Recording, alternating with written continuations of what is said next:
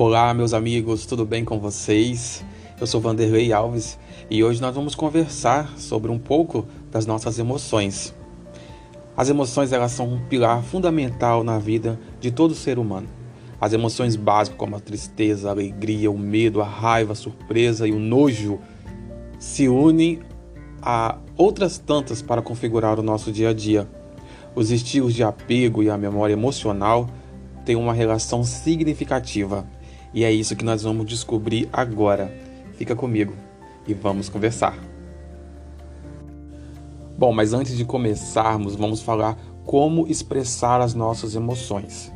Antes, a arte era uma forma de conter e disfarçar as, as emoções negativas. Mas agora o foco está na nossa expressão emocional que vai nos libertar de certas enrascadas do dia a dia e essa expressão emocional precisa ser conhecida e a gente precisa entender tanto o lado interno das nossas emoções como o lado social que são daquelas pessoas que convivem conosco. Vamos lá? Vamos para a frase do dia?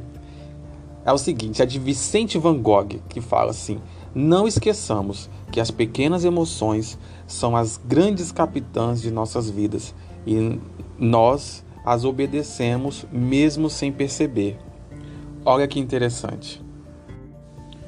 Vamos então descobrir os benefícios da expressão emocional. É, vamos falar do nível clínico, né? Foi descoberto então que uma correta expressão emocional ela nos liberta e nos proporciona diversos benefícios.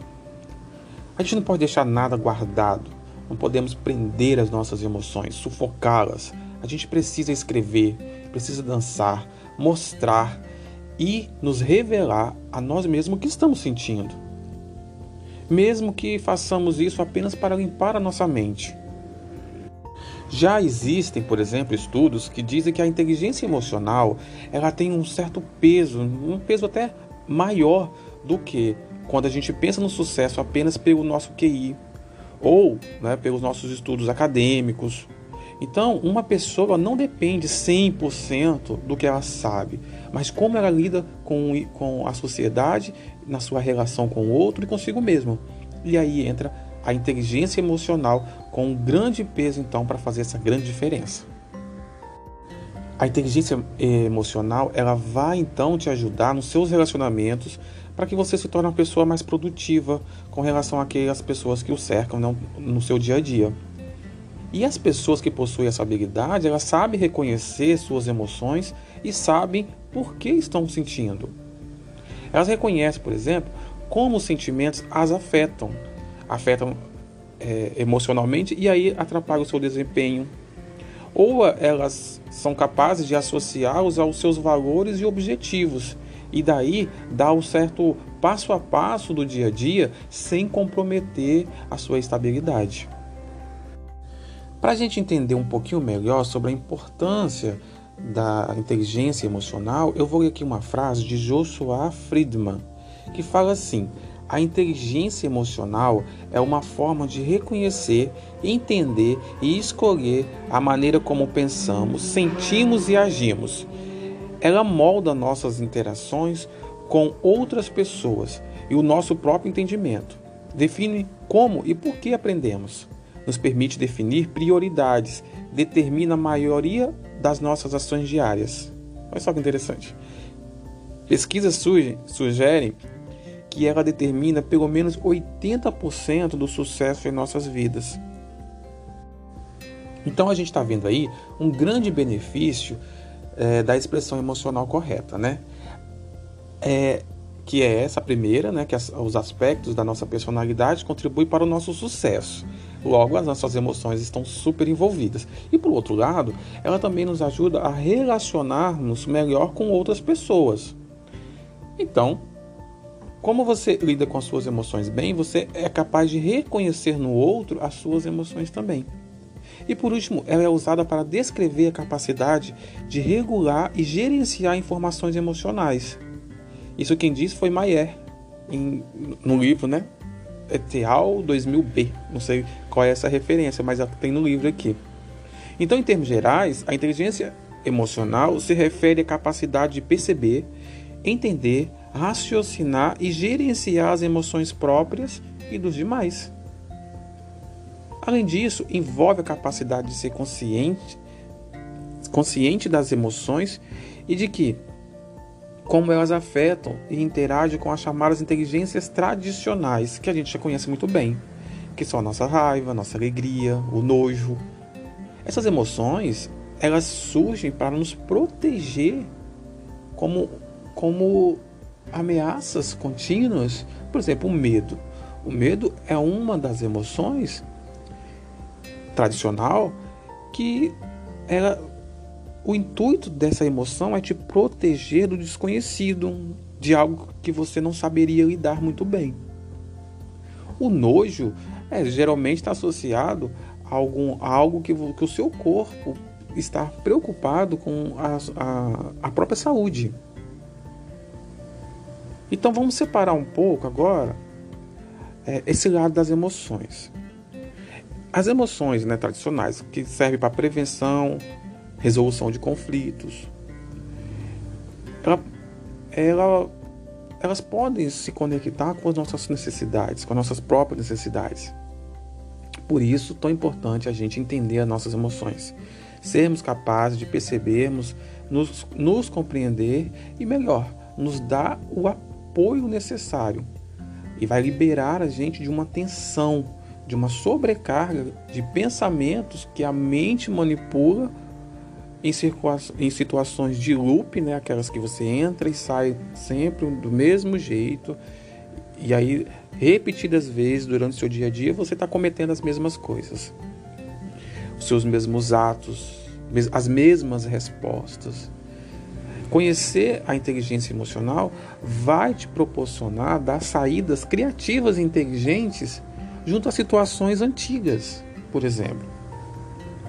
Então, esses autores aqui que eu estou fazendo referência hoje destacam a importância de considerar que atualmente nossa, a nossa sociedade ela está altamente preocupada com a agressividade, os conflitos sociais e a violência escolar. Mas estamos esquecendo um pouco da nossa estrutura emocional. E aqui agora eu quero chamar uma atenção para um outro fator. O autor ele chama de sequestros emocionais, que é quando é, é, a sociedade né, ela está, ela está controlando suas emoções através de fatos e acontecimentos do dia a dia. Que, porque ele fala assim, gerar uma estrutura educacional, é necessário né, gerar uma estrutura educacional adequada para criar uma sociedade que possibilite uma menor incidência de sequestros emocionais. Então, para isso é necessário uma maior compreensão das nossas emoções e de outras pessoas, além de um maior controle de situações pessoais e sociais. O que ele tenta, então, gente, é buscar apenas, é não buscar apenas os objetivos de equilíbrio pessoal, né?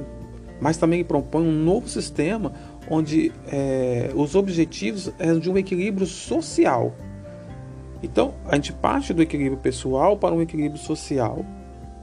Porque o outro interfere tanto quanto nas minhas emoções. Então, ele consegue ter esses sequestros emocionais, onde você vive é, momentos que a sua emoção ela é fragilizada pelo outro.